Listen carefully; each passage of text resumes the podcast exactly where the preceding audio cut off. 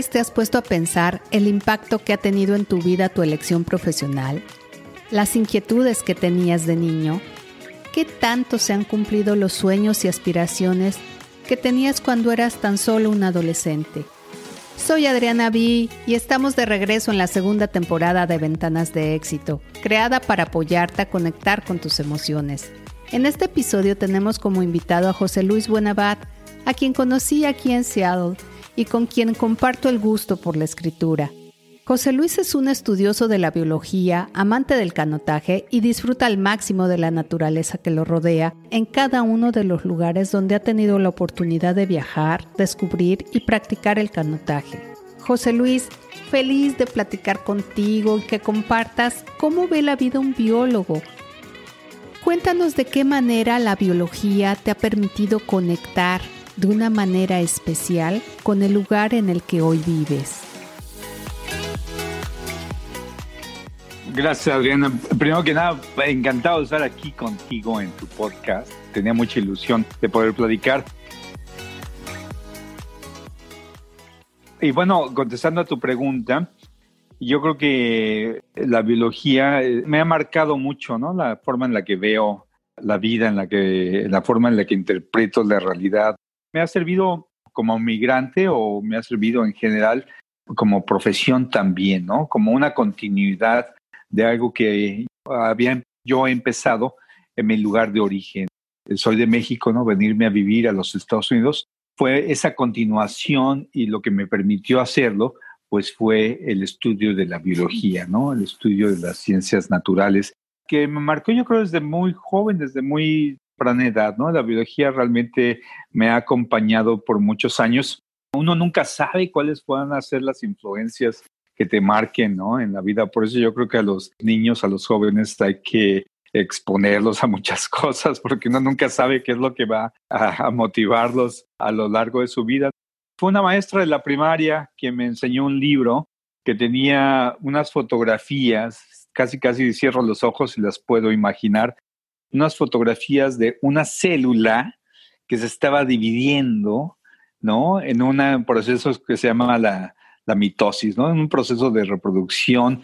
A lo mejor no lo entendí del todo en ese momento, pero sí como que me picó la curiosidad, ¿no? Esa curiosidad infantil que desafortunadamente luego la vamos perdiendo, pero que si hacemos el esfuerzo, pues la continuamos teniendo esa curiosidad para saber cómo funcionan las cosas. Pero me acuerdo muy claro de esas fotografías que me enseñó mi maestra de primaria y yo creo que eso me marcó para siempre y quise ser biólogo desde muy temprana edad, ¿no? Esa fue una de las cosas que me empezó a definir como persona, bueno, otras influencias que no tienen, por supuesto, la familia, ¿no? Nadie en mi familia había sido biólogo, ¿no? Tenía yo un primo biólogo ahí más o menos lejano que después me echó la mano me ayudó un poco, pero en general era una cosa un poquito subversiva, ¿no? En una familia donde las cosas eran un poquito más tradicionales y ser biólogo pues significaba un poquito de como que romper con esas tradiciones. ¿Qué vas a hacer de biólogo? Te vas a morir de hambre si eres biólogo. Ese tipo de cosas que al final no sucede, ¿no? Siempre encuentras una forma de, de hacerla valer, de convertirla en tu vivir y, si eres afortunado, que yo me siento una persona afortunada en ese sentido, la biología me ha dado no solamente la satisfacción intelectual, sino también la satisfacción de poder vivir de ella, ¿no? De esta manera me siento muy afortunado. Sigo viendo la vida desde el punto de vista de un biólogo.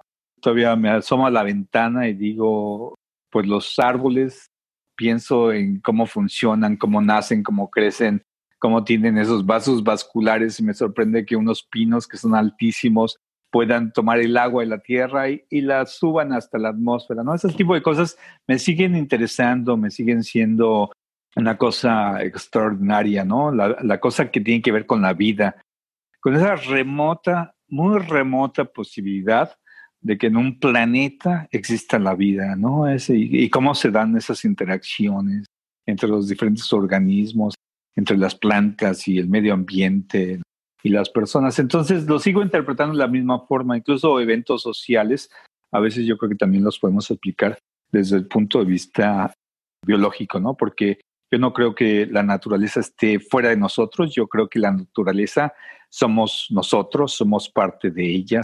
No somos ajenos al medio ambiente, ¿no? Somos parte de ese medio ambiente y por supuesto eh, lo podemos modificar y es lo que a veces este, nos puede poner en problemas, ¿no? Lo podemos modificar para bien y lo podemos modificar a veces sin querer. Le hacemos un poco de daño por las actividades que hacemos. Esa idea de la biología la continúo. Para mí sigue siendo lo, como una brújula que más o menos dirige ¿no? hacia lo que yo le pongo atención y lo que es más importante, la interpretación de la realidad. Escuchándote me queda claro tu pasión por la biología y cómo ha impactado tu manera de ver la vida. ¿Crees que la conexión con la naturaleza te ha permitido, no sé, reducir o de alguna manera modificar ese sentimiento de desarraigo que experimentamos pues todos los migrantes? Qué bien que me preguntas eso, porque yo siento que sí, yo diría que definitivamente esa conexión que tenemos con el lugar de donde somos, y por eso le decimos el desarraigo. Separas esas raíces que tienes, ¿no? Las rompes y te vas de tu lugar. Y entonces existe el desarraigo. Y, yo creo que esa relación que tenemos con el lugar del que pertenecíamos, ¿no? De donde crecimos, cuando migramos, yo creo que se rompe esa conexión con la tierra, con el lugar de donde somos. Y no tiene que ser, no tenemos que venir de un lugar del bosque o totalmente natural, ¿no? También las ciudades de alguna manera son nuestro medio ambiente, ¿no? Porque yo vengo de un ambiente urbano, crecí este, en una ciudad muy grande, que sin embargo el medio ambiente, aunque esté modificado, todavía existe, todavía lo ves. Mucha gente al lugar de donde vengo le dice el Valle de México, ¿no? El Valle de la Ciudad de México. Pero en realidad no es un valle, es una cuenca, fue un lago. Esas relaciones con el medio ambiente no se han borrado completamente, ¿no? No hace mucho tiempo se inundaba muchísimo la ciudad y todavía en algunos lugares se puede llegar a inundar porque la ciudad quiere ser lo que era, un lago.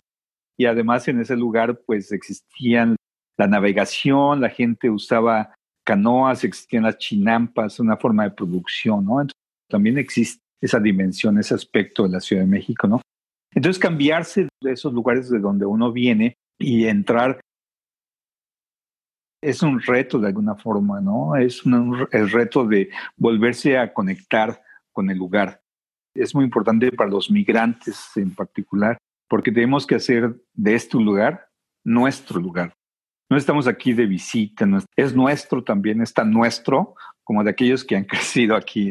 A veces los migrantes no lo aprecian de la misma forma. Y estoy hablando de los migrantes en general, ¿no? No solamente los que emigramos, por ejemplo, de un país como México a, un país como Estados Unidos, o los mexicanos que se van a Europa o a Japón o a cualquier lado.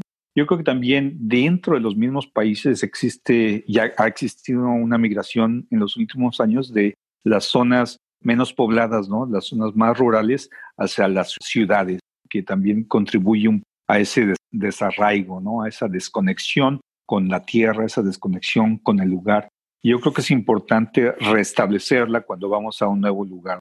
Volver a tirar raíz literalmente, poner tus raíces en el lugar donde estás viviendo en este momento, sin importar dónde estabas antes, sino decir, este también es mi lugar y yo tengo un arraigo al lugar. Y yo creo que eso se puede hacer a través de tener la experiencia de estar en el lugar, de experimentar el lugar, de salir a él, de ir a caminar, no tienes que hacer algo extremo, simplemente tienes que salir a caminar, poner atención, ver los árboles, la vegetación, ver los pájaros, ver la fauna, la topografía, de ver a la montaña y decir, ay, qué bonita montaña, ver a la nieve y decir, mira qué bonita esta nieve, que donde yo crecí no había nieve, pero qué bonito que haya nieve. Entonces esas cosas yo creo que te van haciendo, te dan este sentido de pertenencia a este nuevo lugar al que has llegado por muchas circunstancias. A veces unas circunstancias que uno promueve y a veces unas circunstancias que son un tanto ajenas a uno mismo. Qué bien que menciones esto de cómo nos apropiamos de estos ambientes, de estos lugares, porque si ya estamos aquí, si tomamos esa decisión, qué mejor que adaptarnos, qué mejor que disfrutar lo que nos rodea. Y yo creo que aquí tú has hecho un gran trabajo en ese um, nuevo arraigo, digamos, porque has creado un vínculo muy fuerte con el agua, con tu kayak. Entonces, me encantaría que nos contaras esa parte de José Luis, cómo inició esta relación entre el agua y el kayak. Muchos grandes amores. Este amor que yo tengo por el agua y por, en particular, el deporte del canotaje, se da en la juventud, cuando a veces te enamoras de las cosas, ¿no? Cuando eres muy joven y estás buscando salidas a las inquietudes que tienes, ¿no? A la curiosidad. Ese concepto yo creo que es muy importante, ¿no? De pensar que las, las actividades que uno ve no son imposibles. Uno puede conectarse a esas actividades. Tienes que tener un plan, ¿no? ¿Cómo llego a ese lugar desde donde estoy? Para mí fue muy atractivo desde el principio, relativamente fácil, porque tuve la fortuna de que fue algo a, lo que mis padres nos expusieron. No solamente a mí, pero también a mis hermanas. Una de mis hermanas practicó el canotaje, tuvo mucho éxito en el deporte, ¿no? Representando a México. Entonces se convirtió primero en una actividad así como que, como que algo divertido, pero después se convirtió en algo serio. Le dedicaba yo mucho tiempo, tanto tiempo como a la escuela o tanto tiempo como a otras actividades. Y a veces tenía que renunciar a ciertas cosas porque pues había que ir a entrenar.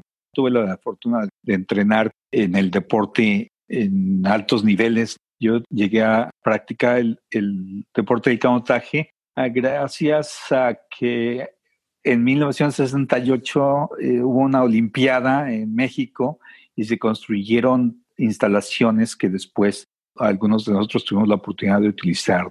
Mis padres me llevaron a, un lugarcito allá por el sur de la Ciudad de México que se llama Cuemanco, donde todavía existen algunos canales de lo que fue el gran lago del Valle de la Nagua de la Ciudad de México, donde los canales pues todavía se ven, yo creo como que se vieron en, cuando llegaron los españoles, donde todavía se hace agricultura.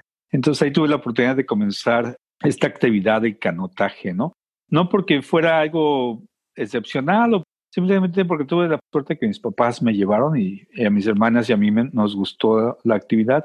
Ha sido como un hilo conector durante toda mi vida, ¿no? Porque a veces ha sido más importante cuando estaba yo compitiendo, pero después se ha convertido como en algo recreativo. Siempre ha sido un hilo conductor que ha sido añadido a otras cosas que he estado haciendo. Qué interesante el tema de los canales de Cuemanco, Platícanos, José Luis, ¿qué hay detrás de esos canales? ¿Qué tipo de gente es la que se acerca ahí? ¿Cómo creció este amor por el canotaje? Bueno, principalmente yo creo que viniendo de un lugar que fue el lago, ¿no? Es una parte interesante de la intersección cultural en la Ciudad de México con este deporte que viene principalmente de lugares muy norteños, porque el canotaje o el kayakismo nace principalmente en la zona del Ártico, con los cazadores inuit que se ganaban la existencia, ¿no? En sus kayaks iban a cazar focas y otros animales marinos, pero también en otros lugares de otras regiones del mundo, el canotaje tuvo orígenes tradicionales, como fue en la Ciudad de México. Tuve la oportunidad de estar en Cuemanco entrenando muchas de las personas que son de, la, de esa zona de la Ciudad de México, del sur, son de la zona de Xochimilco y ellos han sido por mucho tiempo, ha sido un semillero de la selección nacional, ¿no? Que nos han, han representado a México en varias ocasiones, desde la Olimpiada de 1968, en los mundiales y más recientemente una persona no de Xochimilco, pero una persona de Michoacán, del lago de Pátzcuaro, también representó a México, que a mí se me hace que es esa intersección entre los aspectos culturales de México, ¿no? Donde aprenden de niños el canotaje, ¿no? No es una, no es por competencia, no es una cosa extraña, sino realmente es una forma en la que viven. Y yo creo que sí, mucha de la tradición que se ha perdido, ¿no? En la Ciudad de México, porque ya no somos una, una sociedad lacustre, ¿no? Ahora somos muy urbanos. Pero no hay que olvidar que la Ciudad de México, antes de la llegada de los europeos, tenía la cultura del transporte a través de lo que se llama una cali, que si te puedes imaginar, pues es una embarcación más o menos plana, donde se transportaban principalmente los productos que iban desde Xochimilco o de los lugares aledaños hacia el centro de la ciudad, por todos los canales. Entonces, contrario a la que muchas personas se imaginan, en México existe una gran tradición por la canoa y con el transporte en esas embarcaciones. Y otro ejemplo también, por supuesto, es en el lago de Pátzcuaro, donde existen también embarcaciones que además se compiten, ¿no? Yo tuve la oportunidad de estar en Pátzcuaro en competencias con los pueblos originales, con las personas locales, y compiten también, existe esa, esa tradición. Yo creo que eso fue lo que a veces los conduce a tener un gran desempeño en el deporte olímpico, ¿no? Porque el canotaje además es un deporte olímpico, se compite por medallas en las Olimpiadas y muchos de ellos pues han sido representantes de México. Yo creo que tiene mucho que ver con ese rollo cultural, ¿no? Porque a veces se nos hace muy ajeno el canotaje, pero la verdad es que no es tan ajeno a los mexicanos, es como a los canadienses.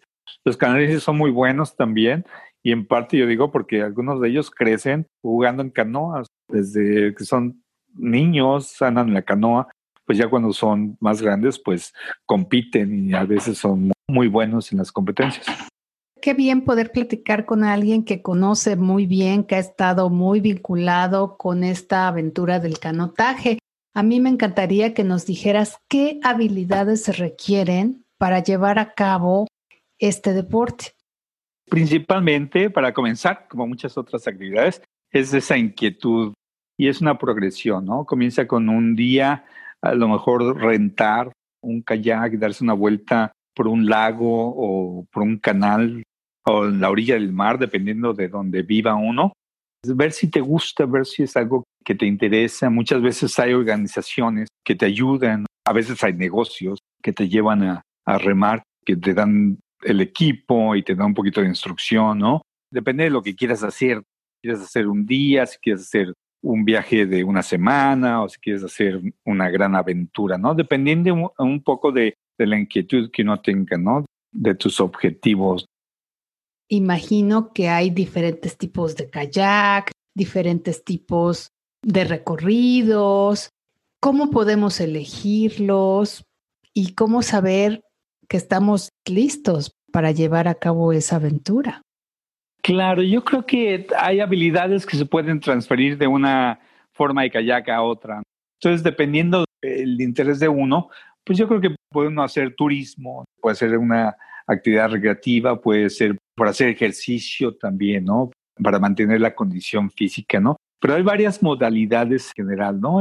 Existen la forma competitiva, pero también existe, por ejemplo, el descenso del río, que eso se lleva a cabo en los ríos que están empinados o que tienen una inclinación donde el agua pues empieza a correr más rápido por esa inclinación, que puede ser muy divertido para muchas personas.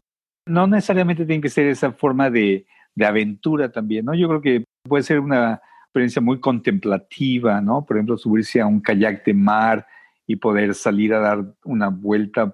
Platicábamos antes acerca del lugar donde vivimos. Estamos rodeados por agua, ¿no? Tenemos lagos, tenemos los ríos, tenemos eh, las bahías, las ensenadas y por supuesto tenemos el Océano Pacífico no muy lejos de nosotros.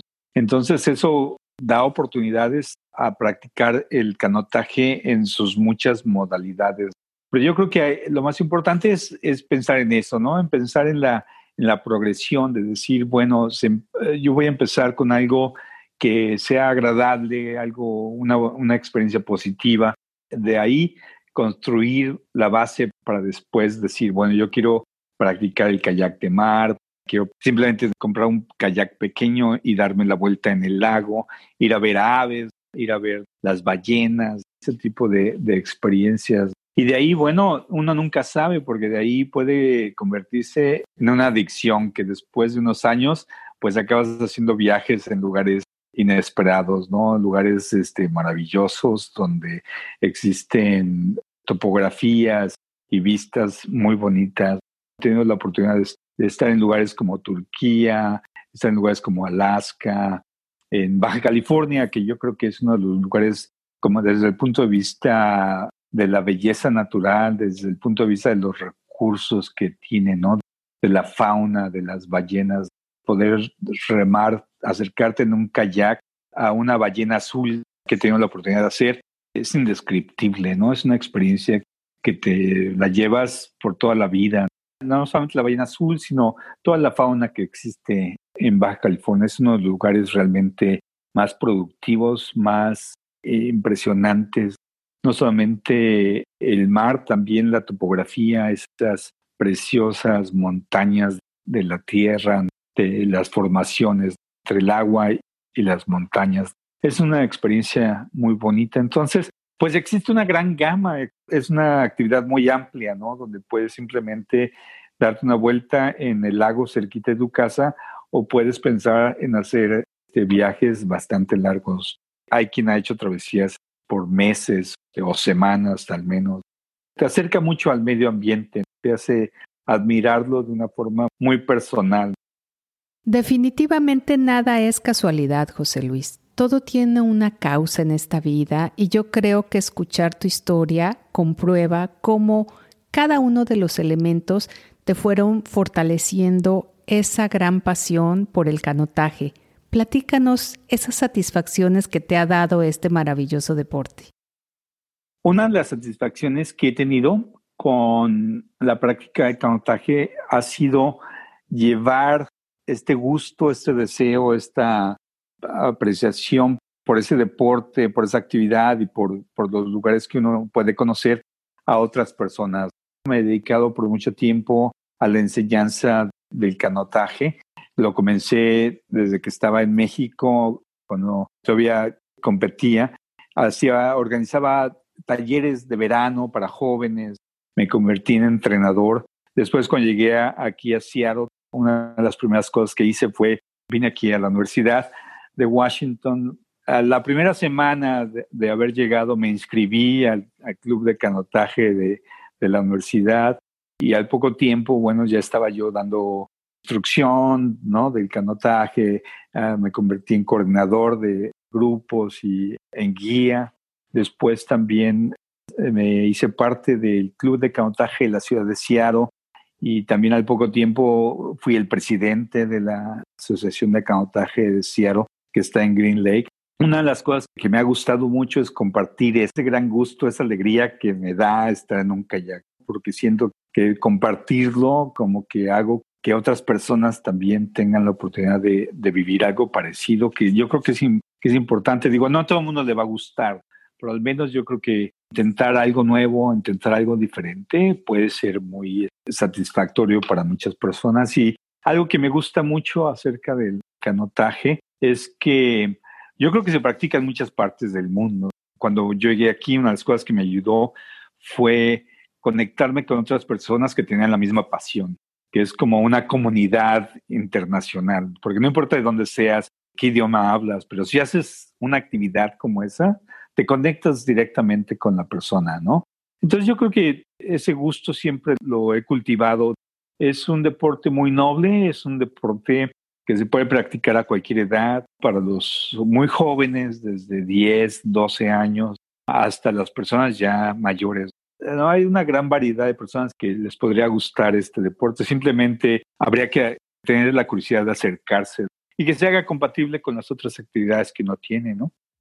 Y yo creo que también el canotaje es una manera de conectarte contigo, de relajarte, de no pensar en nada, de tener esta parte contemplativa que me encantó cuando la describías y de conectarte con las emociones, que yo creo que es un ejercicio que necesitamos practicar y fortalecer. Conectar con este silencio, con este momento en el que nos concentramos en nosotros mismos. Exactamente, es un tiempo propio. Es, muchas veces con las ocupaciones que tenemos no nos damos el tiempo de pensar o de estar con uno mismo, ¿no? De tener esa conversación, ese diálogo interior y una actividad como el kayak te da ese tiempo, esa oportunidad de escuchar tus pensamientos que a veces no nos lo damos durante la vida diaria porque hay tantas cosas que hacer. Siempre es un gusto platicar contigo, José Luis. Gracias por compartir tu historia y por compartirnos una nueva alternativa para disfrutar la naturaleza y disfrutar de nosotros mismos. Pues encantado de estar aquí, Adriana, en tu podcast. Te agradezco muchísimo tu invitación y tu tiempo para esta plática.